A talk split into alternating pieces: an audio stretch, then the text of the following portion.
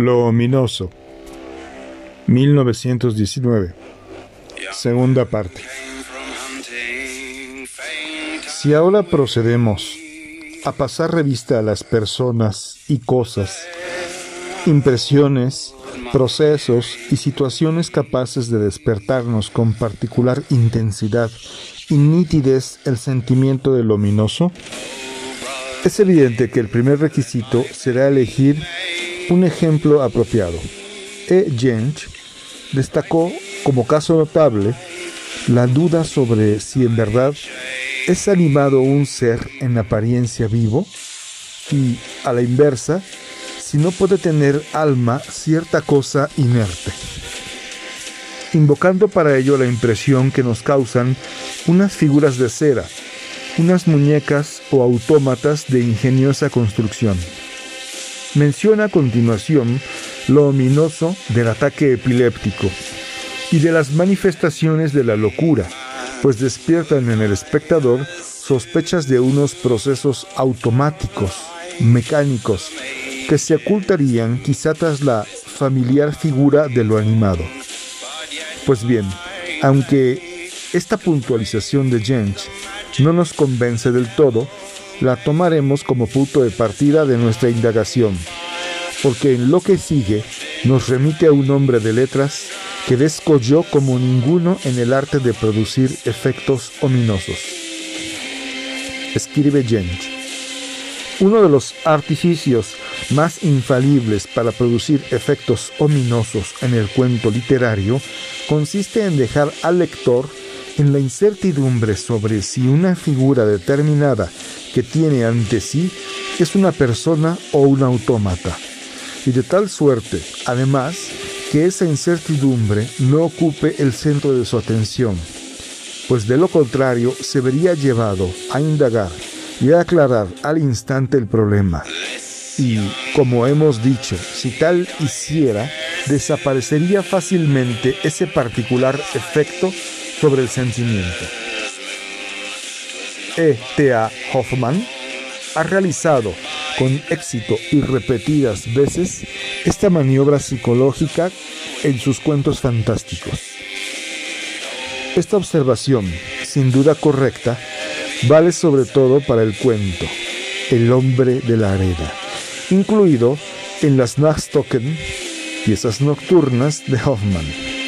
De él, la figura de la muñeca Olimpia ha sido tomada por Offenbach para el primer acto de su ópera, Los cuentos de Hoffman. No obstante, debo decir, y espero que la mayoría de los lectores de la historia estarán de acuerdo conmigo, que el motivo de la muñeca Olimpia, en apariencia animada en modo alguno, es el único al que cabe atribuir el efecto incomparablemente ominoso de ese relato, y ni siquiera es aquel al que correspondería imputárselo en primer lugar. Por cierto, no contribuye a este efecto el hecho de que el autor imprima al episodio de Olimpia un leve giro satírico y lo use para burlarse de la sobreestimación amorosa del joven. En el centro del relato se sitúa más bien otro factor, del que por lo demás aquel toma también su título y que retorna una y otra vez en los pasajes decisivos. El motivo del hombre de la arena que arranca los ojos a los niños. El estudiante Nathaniel, de cuyos recuerdos infantiles parte el cuento, no puede desterrar a pesar de su dicha presente, los recuerdos que se le anudan a la enigmática y terrorífica muerte de su amado padre. Ciertas veladas, la madre solía mandar a los niños tempranos a la cama con esta advertencia. Viene el hombre de la arena. Y en efecto, en cada ocasión, al niño escucha los pasos sonoros de un visitante que requiere a su padre para esa velada. Es cierto que la madre, preguntada acerca del hombre de la arena, niega que exista. Es solo una manera de decir. Pero un Naya sabe dar noticias más positivas. Es un hombre malo que busca a los niños cuando no quieren irse a la cama y les arroja puñados de arena a los ojos hasta que estos, bañados en sangre, se les saltan de la cabeza. Después mete los ojos en una bolsa y las noches de cuarto creciente se los lleva para dárselos a comer a sus hijitos, que están allá, en el nido, y tienen unos piquitos curvos como las lechuzas. Con ellos picatean los ojos de las criaturas que se portan mal. Aunque el pequeño Nathaniel ya era demasiado crecido e inteligente para dar crédito a esos espeluznantes atributos agregados a la figura del hombre de la arena, la angustia ante él lo dominó. Resolvió averiguar el aspecto que tenía y un atardecer en que otra vez lo esperaban, se escondió en el gabinete de trabajo de su padre. Al llegar el visitante, lo reconoce como el abogado Copelius, una personalidad repelente de quien los niños solían recelar en aquellas ocasiones en que se presentaba como convidado a almorzar. Identifica entonces a ese Copelius con el temido hombre de la arena. Ya en lo que sigue a esta escena del autor, nos hace dudar. ¿Estamos frente a un primer delirium del niño poseído por la angustia o a un informe que hubiera de concebirse como real en el universo figurativo del relato? Su padre y el huésped hacen algo con un brasero de llameantes carbones el pequeño espía escucha exclamar a Copelius, Ojo, ven aquí, ojo, ven aquí. El niño se delata con sus gritos y es capturado por Copelius, quien se propone echarle a los ojos unos puñados de carboncillos ardientes, tomados de las llamas para después arrojar aquellos al brasero. El padre intercede y salva los ojos del niño. Un profundo desmayo y una larga enfermedad son el desenlace de la vivencia. Quien se decida por la interpretación racionalista de El hombre de la arena no dejará de ver en esta fantasía del niño la consecuencia de aquel relato del haya.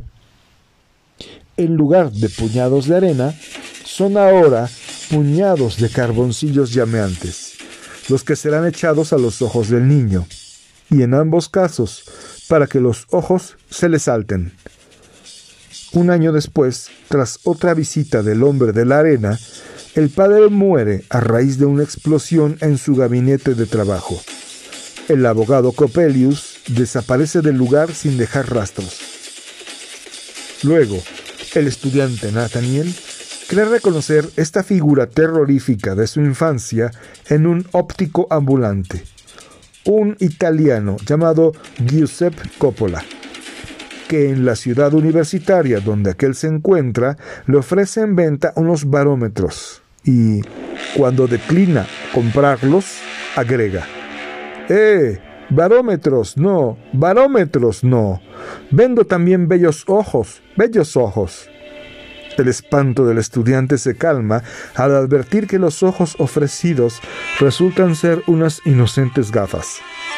Le compra a Coppola un prismático de bolsillo con el que espía la casa lindera del profesor Spallanzani, donde divisa a su hija Olimpia, bella pero enigmáticamente silenciosa e inmóvil se enamora perdidamente de ella, hasta el punto de olvidar a su inteligente y serena novia.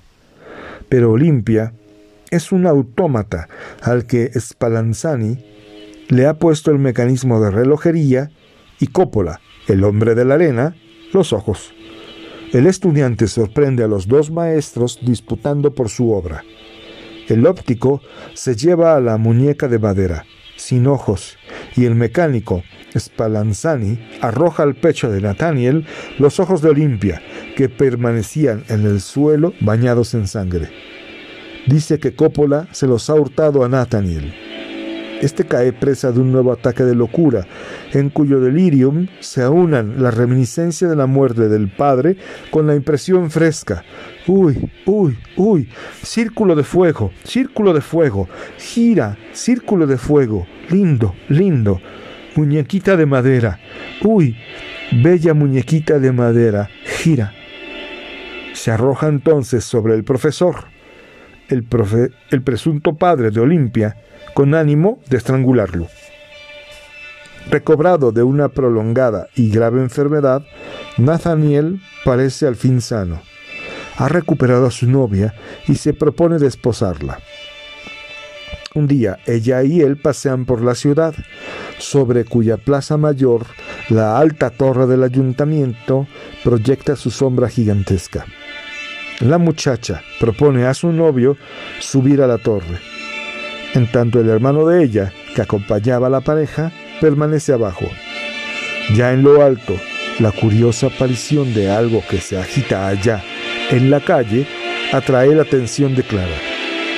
Nathaniel observa la misma cosa mediante el prismático de Coppola, que encuentra en su bolsillo.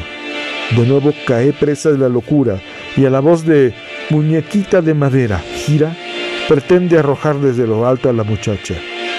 El hermano, que acude a sus gritos de auxilio, la salva y desciende rápidamente con ella. Arriba, el loco furioso corre en torno exclamando, Círculo de fuego, gira cuyo origen nosotros comprendemos. Entre las personas reunidas en la calle sobresale el abogado Copelius, quien ha reaparecido de pronto.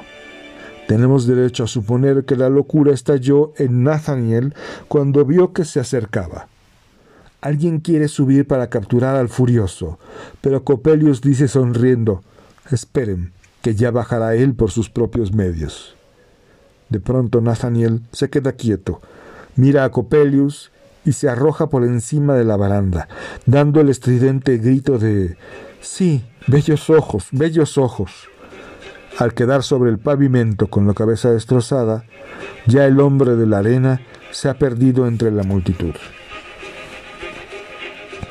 Aún esta breve síntesis no deja subsistir ninguna duda de que el sentimiento de lo vinoso adhiere directamente a la figura del hombre de la arena, vale decir, a la representación de ser despojado de los ojos, y que nada tiene que ver con este efecto la incertidumbre intelectual en el sentido de Jench.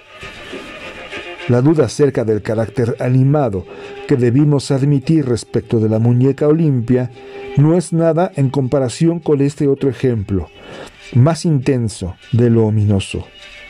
Es cierto que el autor produce al comienzo en nosotros una especie de incertidumbre, deliberadamente, desde luego, al no dejarnos corregir de entrada si se propone introducirnos en el mundo real o en un mundo fantástico creado por su albedrío.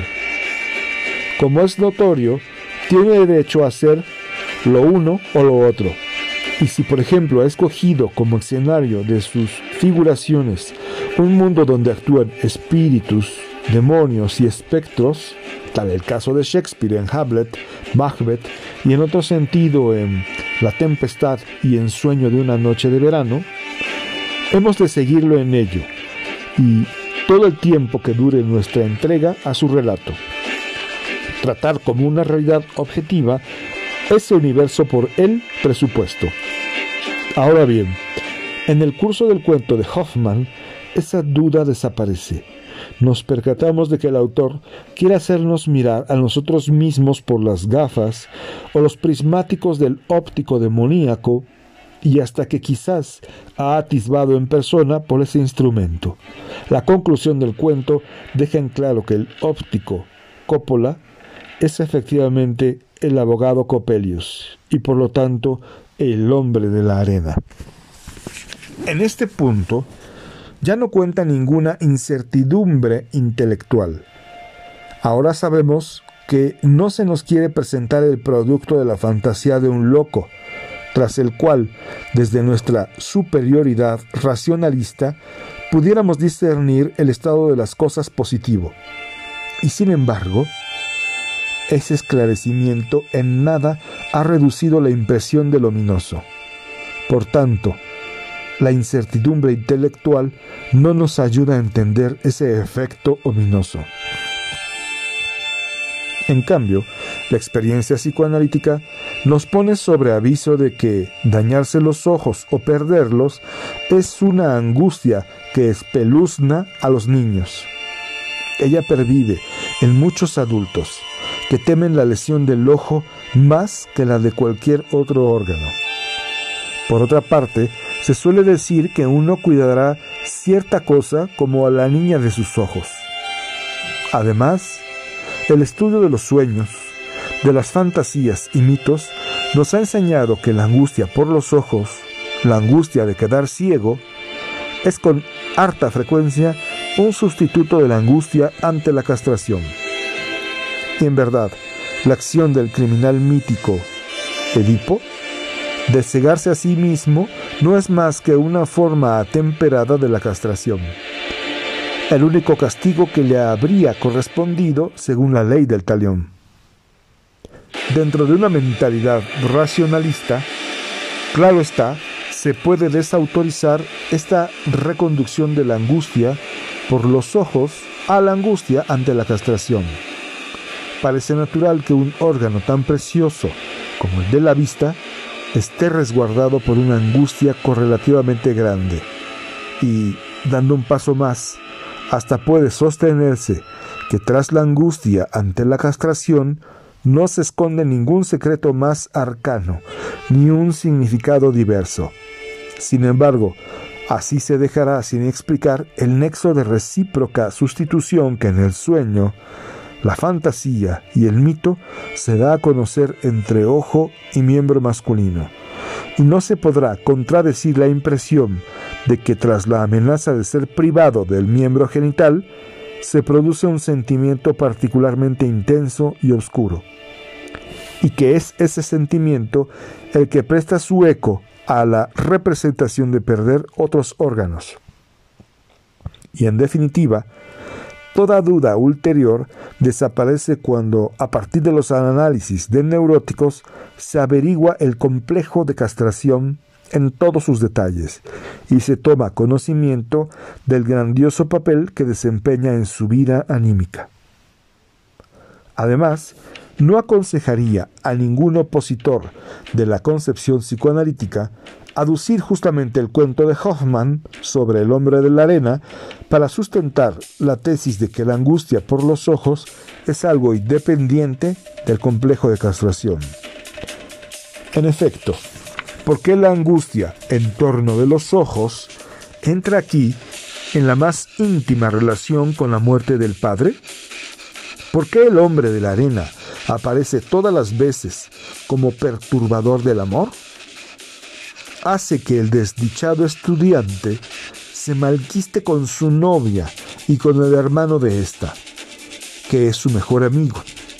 Aniquila su segundo objeto de amor, la bella muñeca Olimpia, y lo construye al suicidio, cuando está por consumar una dichosa unión con su Clara, a quien ha recuperado estos rasgos del cuento, como otros muchos, parecen caprichosos y carentes de significado.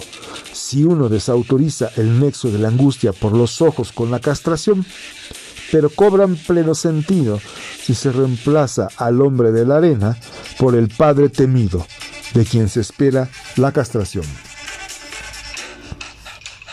De hecho, al elaborar los elementos del material, la fantasía del autor nos lo ha trastrocado tanto que podemos restaurar su ordenamiento originario. En la historia infantil, el padre y Coppelius figuran la imago padre fragmentada en dos opuestos por obra de la ambivalencia. Uno amenaza con dejarlo ciego, castración, y el otro, el padre bueno, intercede para salvar los ojos del niño. La pieza del complejo alcanzada con mayor intensidad por la represión, el deseo de que muera el padre malo, haya su figuración en la muerte del padre bueno, imputada a Copelius. A este par de padres corresponden, en la ulterior biografía del estudiante, el profesor Spallanzani y el, el óptico Coppola. El profesor es en sí una figura de la serie paterna y a Coppola se lo discierne como idéntico al abogado Coppelius, así como aquella vez trabajaban juntos en un misterioso brasero, han creado en común a la muñeca Olimpia. Y además, al profesor se lo llama Padre de Olimpia. Mediante esta relación de comunidad que se presenta por dos veces, ambos se revelan como escisiones de la imago Padre, es decir, tanto el mecánico como el óptico son el padre de Olimpia y el de Nathaniel. En la escena terrorífica de la infancia, Coppelius, tras renunciar a dejar ciego al niño, le descoyunta brazos y piernas a manera de experimento, o sea, trabaja con él como lo haría un mecánico con una muñeca. Este extraño rasgo, que se sale por completo del marco de la representación del hombre de la arena, pone en juego un nuevo equivalente de la castración, pero también apunta a la íntima identidad de Coppelius con su ulterior contraparte, el mecánico Spallanzani, y nos prepara para la interpretación de Olimpia. Esta muñeca automática no puede ser otra cosa que la materialización de la actitud femenina de Nathaniel hacia su padre en la primera infancia. Sus padres, Spallanzani y Coppola, no son más que reediciones, reencarnaciones del par de padres de Nathaniel. La frase de Spallanzani, de otro modo incomprensible, según la cual el óptico hurtó los ojos a Nathaniel para ponérselos a la muñeca, cobra así significado como prueba de la identidad entre Olimpia y Nathaniel. Olimpia es, por así decir, un complejo desprendido de Nathaniel, que le sale al paso como persona. Su sometimiento a ese complejo haya expresión en el amor disparatado y compulsivo por Olimpia. Tenemos derecho a llamar narcisista a este amor, y comprendemos que su víctima se enajene del objeto real de amor. Numerosos análisis clínicos de contenido, por cierto, menos fantástico, pero apenas menos triste que la historia del estudiante Nathaniel, prueban cuán correcto es psicológicamente que el jovencito fijado al padre por el complejo de castración sea incapaz de amar a la mujer. E.T.A. Hoffman era hijo de un matrimonio desdichado. Cuando tenía tres años, su padre se separó de su pequeña familia y nunca más volvió a vivir con ella. Según las pruebas que aporta E. Grisbach en su introducción biográfica a las obras de Hoffman, su relación con el padre siempre fue el punto más sensible en la vida afectiva de este autor. Por tanto, nos atreveríamos a reconducir lo ominoso del hombre de la arena a la angustia del complejo infantil de castración. Pero tan pronto surge la idea de recurrir a un factor infantil de esa índole para esclarecer la génesis de este sentimiento ominoso, nos vemos llevados a ensayar esa misma derivación para otros, ejemplo de lo ominoso. En El hombre de la arena, hallamos todavía el motivo, destacado por Jench, de la muñeca en apariencia animada. Según este autor, una condición particularmente favorable para que se produzca el sentimiento ominoso es que surja una incertidumbre intelectual acerca de si algo es inanimado o inerte, y que la semejanza de lo inerte con lo vivo llegue demasiado lejos. Ahora bien, con las muñecas, desde luego, no estamos muy distantes de lo infantil. Recordemos que el niño, en los juegos de sus primeros años, no distingue de manera nítida entre lo animado y lo inanimado, y muestra particular tendencia a considerar sus muñecas como seres vivos. Y aún en ocasiones escuchamos referir a nuestros pacientes que todavía a la edad de 8 años estaban convencidas de que mirando a sus muñecas de cierta manera, con la máxima intensidad posible, tendrían que hacerles cobrar vida. Por tanto, también aquí es fácil pesquisar el factor infantil, pero lo notable es que en el caso del hombre de la arena está en juego el despertar de una antigua angustia infantil, mientras que en el de la muñeca viva no interviene para nada la angustia, puesto que el niño no tuvo miedo a la animación de sus muñecas, y hasta quizá la deseó. Entonces, la fuente del sentimiento ominoso no sería aquí una angustia infantil, sino un deseo, o aún apenas una creencia infantiles. Esto parece una contradicción, aunque tal vez no sea más que una multiplicidad que puedan ayudarnos posteriormente en nuestro intento de comprensión. E. T. A. Hoffman es el maestro inigualado del ominoso en la creación literaria. Su novela Los elixires del diablo exhibe todo un haz de motivos a lo que cabría adscribir el efecto ominoso de la historia. El contenido de la novela es demasiado rico y enredado como para que nos atrevamos a extractarlo. Al final del libro, cuando se agregan con posterioridad las premisas de la acción que hasta ese momento se habían mantenido en reserva, el resultado no es el esclarecimiento del lector, sino su perplejidad total. El autor ha acumulado demasiados elementos homogéneos. La impresión del conjunto no amengua por ello, pero sí su comprensión es preciso conformarse con destacar los más salientes entre esos motivos de efecto ominoso a fin de indagar si también ellos admiten ser derivados de fuentes infantiles. Helos aquí, la presencia de dobles en todas sus gradaciones y plasmaciones, vale decir, la aparición de personas que por su idéntico aspecto deben considerarse idénticas. El acrecentamiento de esta circunstancia por el salto de procesos anímicos de una de estas personas a la otra, lo que llamaríamos telepatía, de suerte que una es coposeedora del saber, el sentir y el vivenciar de la otra.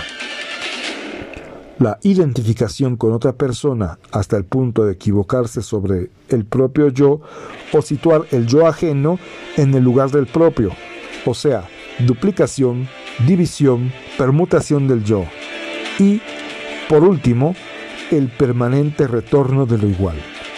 La repetición de los mismos rasgos faciales, caracteres, destinos, hechos criminales y hasta de los nombres a lo largo de varias generaciones sucesivas.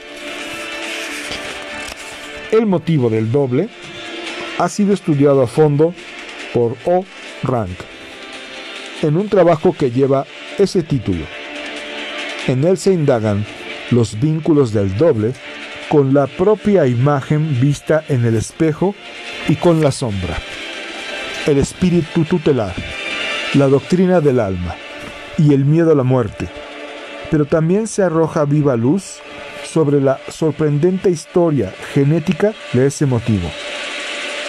En efecto, el doble fue en su origen una seguridad contra el sepultamiento del yo, una enérgica desmentida del poder de la muerte. Y es probable que el alma inmortal fuera el primer doble del cuerpo. El recurso a esa duplicación para defenderse del aniquilamiento tiene su correlato en un medio figurativo del lenguaje onírico que gusta de expresar la castración mediante duplicación o multiplicación del símbolo genital. En la cultura del antiguo Egipto, impulsó a plasmar la imagen artística del muerto en un material imperecedero. Ahora bien, estas representaciones han nacido sobre el terreno del irrestricto amor por sí mismo el narcisismo primario, que gobierna la vida anímica tanto del niño como del primitivo. Con la superación de esta fase cambia el signo del doble. De un seguro de supervivencia pasa a ser el ominoso anunciador de la muerte. La representación del doble no necesariamente es sepultada junto con ese narcisismo inicial. En efecto, puede cobrar un nuevo contenido a partir de los posteriores estadios de desarrollo del yo. En el interior de éste se forma poco a poco una instancia particular que puede contraponerse al resto del yo, que sirve a la observación de sí y a la autocrítica. Desempeña el trabajo de la censura psíquica y se vuelve notoria para nuestra conciencia como conciencia moral. En el caso patológico del delirio de ser notado, se aísla, se escinde del yo, se vuelve evidente para el médico. El hecho de que exista una instancia así, que puede tratar como objeto al resto del yo, vale decir, el hecho de que el ser humano sea capaz de observación de sí, posibilita llenar la antigua representación del doble con un nuevo contenido y atribuirle diversas cosas, principalmente todo aquello que aparece ante la autocrítica, como perteneciente al viejo narcisismo superado de la época primordial. Pero no solo este contenido chocante para la crítica del yo puede incorporarse al doble. De igual modo, pueden serlo todas las posibilidades incumplidas de plasmación del destino, a que la fantasía sigue aferrada, y todas las aspiraciones del yo que no pudieron realizarse a consecuencia de unas circunstancias externas desfavorables, así como todas las decisiones voluntarias sofocadas que han producido la ilusión del libre albedrío. Ahora bien, tras considerar la motivación manifiesta de la figura del doble, debemos decirnos que nada de eso nos permite comprender el grado extraordinariamente alto de ominosidad a él adherido. Y a partir del conocimiento que tenemos sobre los procesos anímicos patológicos, estamos autorizados a agregar que nada de ese contenido podría explicar el empeño defensivo que lo proyecta fuera del yo como algo ajeno. Entonces, el carácter de lo ominoso solo puede estribar en que el doble es una formación oriunda de las épocas primordiales del alma ya superadas, que en aquel tiempo poseyó sin duda un sentido más benigno. El doble ha devenido una figura terrorífica, del mismo modo como los dioses, tras la ruina de su religión, se convierten en demonios. Siguiendo el paradigma del motivo del doble, resulta fácil apreciar las otras perturbaciones del yo utilizadas por Hoffman. En ellas se trata de un retroceso a fases singulares de la historia de desarrollo del sentimiento yoico, de una regresión a épocas en que el yo no se había deslindado aún netamente del mundo exterior ni del otro, Creo que estos motivos contribuyen a la impresión de lo ominoso, si bien no resulta fácil aislar su participación.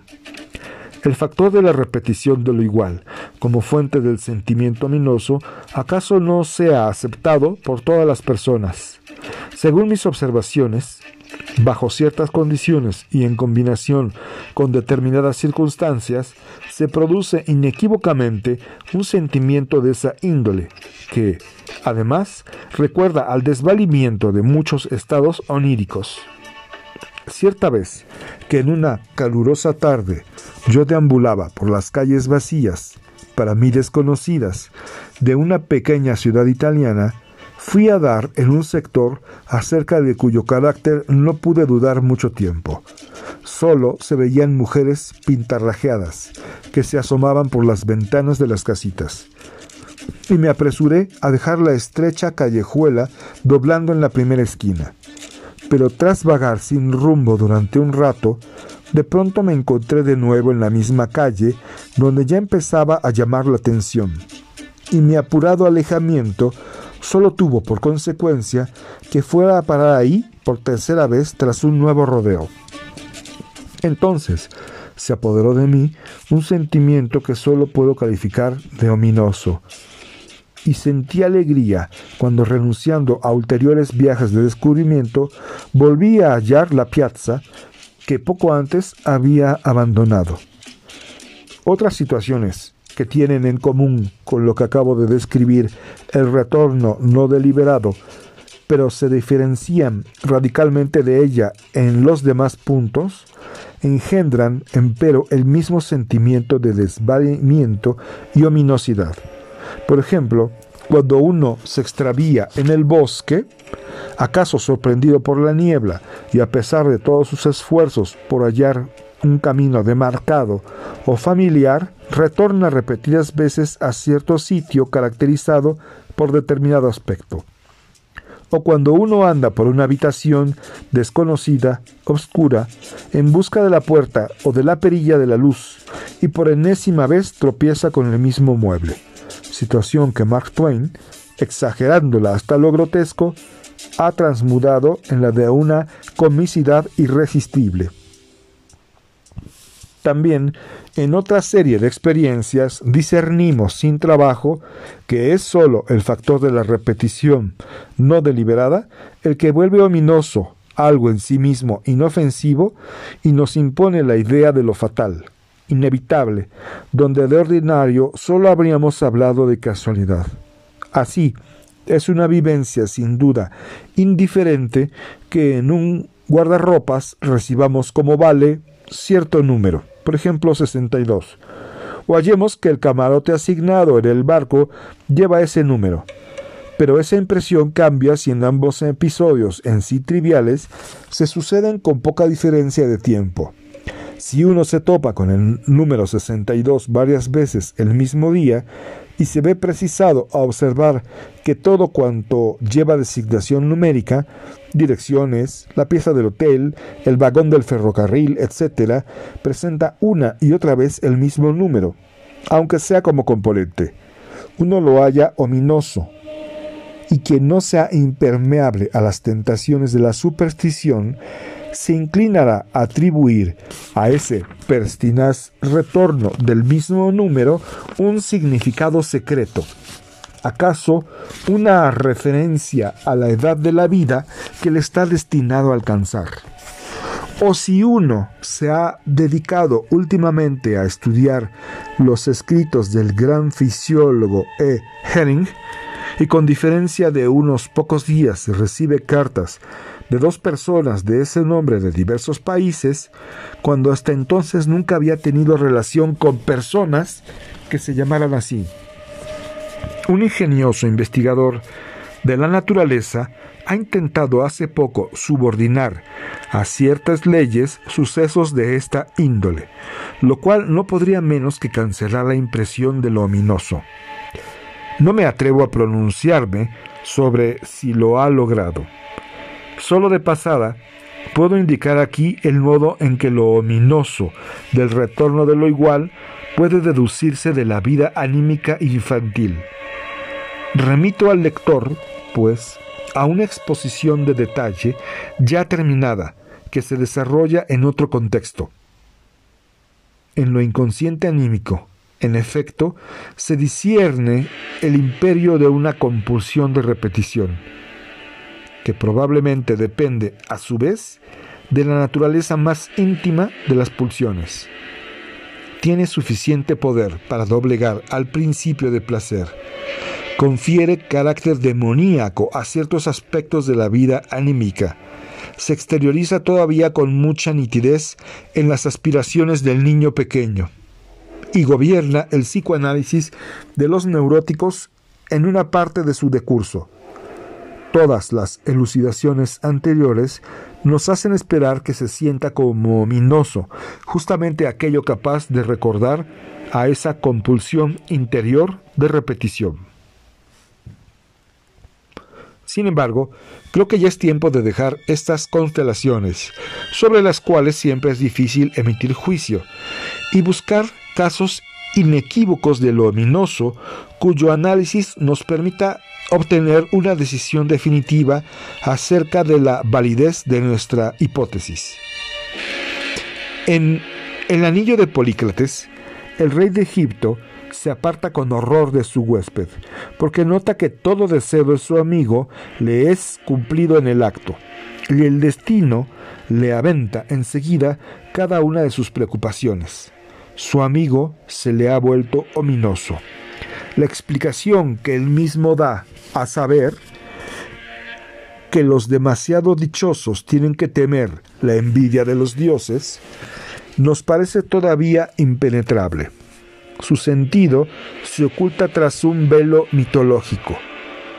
Tomemos por eso un ejemplo de circunstancias mucho más simples. En el historial clínico de un neurótico obsesivo, referí que este enfermo había tomado una cura de aguas y durante su permanencia en el sanatorio había experimentado una gran mejoría, pero tuvo suficiente perspicacia para no atribuir ese resultado a la virtud curativa del agua, sino a la ubicación de su pieza en la inmediata vecindad de la de una amable enfermera. Llegado por segunda vez al sanatorio, pidió la misma habitación, pero le dijeron que ya estaba ocupada por un señor anciano. Entonces dio rienda suelta a su disgusto con estas palabras. Ojalá le dé un ataque. Catorce días después, el anciano murió efectivamente de un ataque de apoplejía. Para mi paciente fue una vivencia ominosa. La impresión del ominoso habría sido todavía más intensa de transcurrir un lapso menor entre su manifestación y el hecho fatal, o si el paciente hubiera podido informar sobre otras muchas vivencias de la misma índole. En realidad, no le faltaban tales corroboraciones, pero no solo a él. Todos los neuróticos obsesivos que yo he estudiado sabían referir cosas anólogas de sí mismos. En modo alguno, le sorprendía encontrarse regularmente con la persona en la que acababan, acaso por primera vez tras largo tiempo, de pensar. Por las mañanas solían recibir carta de una amiga de quien la tarde anterior habían dicho, hace mucho que no sé nada de él, y en particular era raro que sucedieran muertes o desgracias sin que un rato antes se les pasaran por la cabeza solían expresar tales situaciones con la mayor modestia, aseverando tener presentimientos que casi siempre se cumplían. Una de las formas más ominosas y difundidas de la superstición es la angustia ante el mal de ojo, estudiado a fondo por el oculista de Hamburgo, S. Seligman. La fuente de que nace esta angustia parece haber sido reconocida siempre. Quien posee algo valioso y al mismo tiempo frágil, teme la envidia de los otros, pues les proyecta la que él mismo habría sentido en el caso inverso. Uno deja translucir tales emociones mediante la mirada, aunque les deniegue su expresión en palabras. Y cuando alguien se diferencia de los demás por unos rasgos llamativos en particular si son de naturaleza desagradable, se le atribuye una envidia de particular intensidad y la capacidad de transponer en actos esa intensidad. Por tanto, se teme un propósito secreto de hacer daño. Y por ciertos signos se supone que ese propósito posee también la fuerza de realizarse. Los ejemplos de lo ominoso citados en último término dependen del principio que yo, siguiendo la sugerencia de un paciente, he llamado omnipotencia del pensamiento. Ahora bien, estamos en terreno conocido y ya no podemos ignorarlo. El análisis de los casos del ominoso nos ha reconducido a la antigua concepción del mundo, del animismo, que se caracterizaba por llenar el universo con espíritus humanos, por la sobreestimación narcisista de los propios procesos anímicos, la omnipotencia del pensamiento y la técnica de la magia basada en ella, la atribución de virtudes ensalmadoras dentro de una gradación cuidadosamente establecida a personas ajenas y cosas así como por todas las creaciones con que el narcisismo irrestricto de aquel período evolutivo se ponía en guardia frente al inequívoco veto de la realidad. Parece que en nuestro desarrollo individual todos atravesáramos una fase correspondiente a ese animismo de los primitivos, y que ninguno de nosotros hubiera pasado sin dejar como secuela unos restos y huellas capaces de exteriorizarse. Y es como si todo cuanto hoy nos parece ominoso cumpliera la condición de tocar estos restos de actividad animista e incitar su exteriorización. En este punto, he de hacer dos señalamientos en los cuales querría asentar el contenido esencial de esta pequeña indagación. La primera, si la teoría psicoanalítica acierta cuando asevera que todo afecto de una moción de sentimientos, de cualquier clase que sea, se transmuda en angustia por obra de la represión, entre los casos de lo que provoca angustia, existirá por fuerza un grupo en que pueda demostrarse que eso angustioso es algo reprimido que retorna. Esta variedad de lo que provoca angustia sería justamente lo ominoso, resultando indiferente que en su origen fuera a su vez algo angustioso, o tuviese como portador algún otro afecto. La segunda, si esta es de hecho la naturaleza secreta del ominoso, comprendemos que los usos de la lengua hagan pasar lo Heimlich, lo familiar, a su opuesto, lo unheimlich. Pues esto ominoso no es efectivamente algo nuevo o ajeno, sino algo familiar, de antiguo a la vida anímica solo enajenado de ella por el proceso de la represión. Ese nexo con la represión nos ilumina ahora también la definición de Schelling, según lo cual lo ominoso es algo que, destinado a permanecer en lo oculto, ha salido a la luz.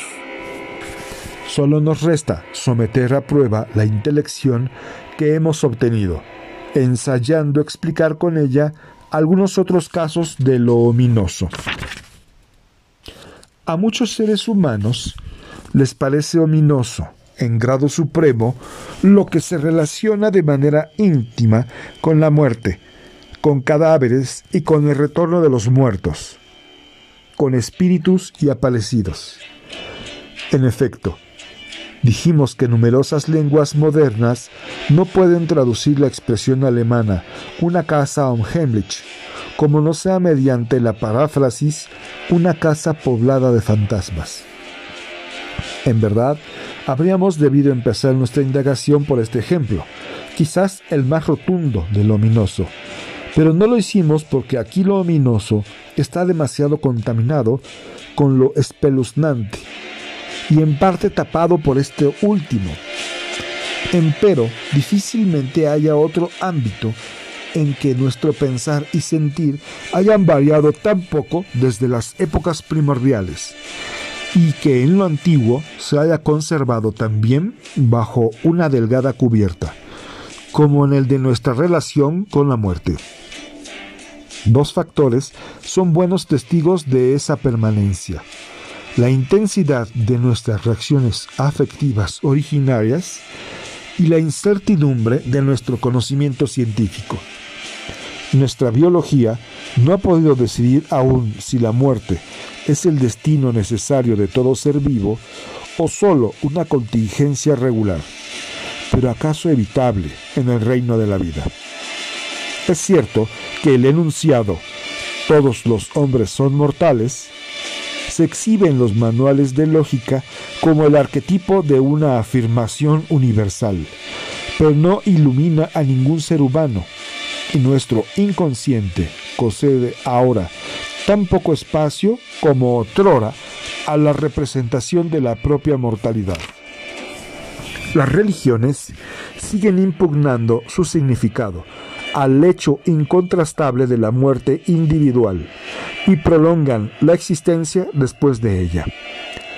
Los poderes del Estado creen que no podrían mantener el orden moral entre los vivos si debiera renunciarse a corregir la vida terrenal en un más allá mejor.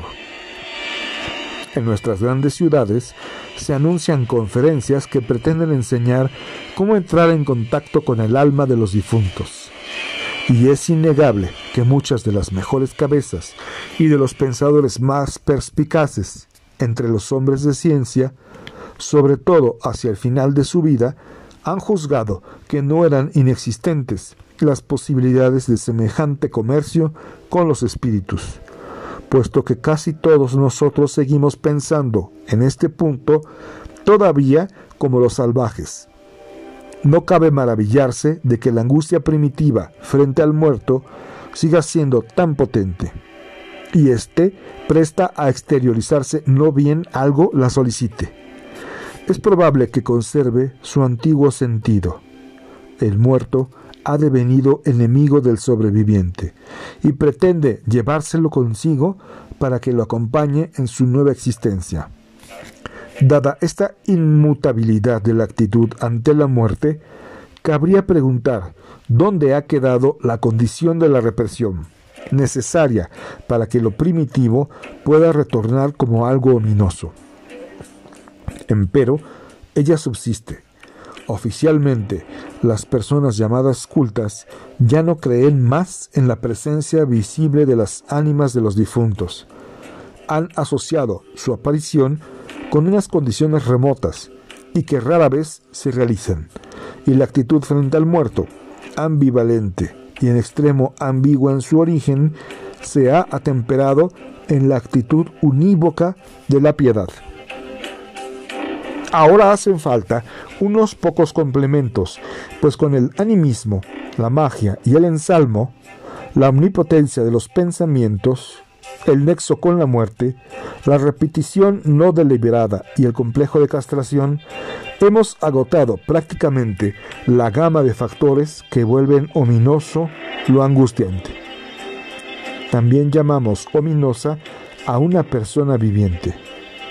Y sin duda, cuando le atribuimos malos propósitos. Pero esta no basta. Debemos agregar que realizará esos propósitos de hacernos daño con el auxilio de unas fuerzas particulares.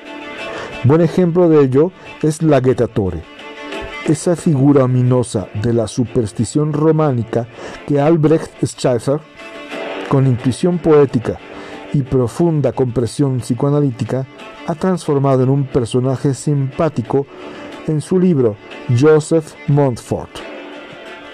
Pero esas fuerzas secretas nos trasladan de nuevo al terreno del animismo. Es el presentimiento de esas fuerzas secretas lo que vuelve tan ominoso a Mefistófeles para la piadosa Margarita. Ella sospecha que seguramente soy un genio y hasta quizá el mismo diablo. Lo ominoso de la epilepsia, de la locura, tiene el mismo origen. El ego asiste aquí a la exteriorización de unas fuerzas que ni había sospechado en su prójimo, pero de cuya moción se siente capaz en algún remoto rincón de su personalidad. De una manera consecuente y casi correcta en lo psicológico, la Edad Media atribuía todas estas exteriorizaciones patológicas a la acción de demonios. y hasta no me asombraría llegar a saber que el psicoanálisis, que se ocupa de poner en descubierto tales fuerzas secretas, se ha vuelto ominoso para muchas personas, justamente por eso. En un caso en que logré restablecer, si bien no muy rápidamente, a una muchacha inválida desde hacía varios años, mucho tiempo después escuché eso mismo de los labios de su madre. Miembros seccionados, una cabeza cortada, una mano separada del brazo, como en un cuento de Hauff, pies que danzan solos, como en el citado libro de Scheffer contienen algo enormemente ominoso, en particular cuando se les atribuye todavía, así en el último ejemplo, una actividad autónoma. Ya sabemos que esa ominosidad se debe a su cercanía respecto del complejo de castración. Muchas personas concederían las palmas del ominoso a la representación de ser enterrados tras una muerte aparente. Solo que el psicoanálisis nos ha enseñado que esa fantasía terrorífica no es más que la transmutación de otra que en su origen no presentaba en modo alguno esa cualidad, sino que tenía por portadora a una cierta conscupiscencia, la fantasía de vivir en el seno materno.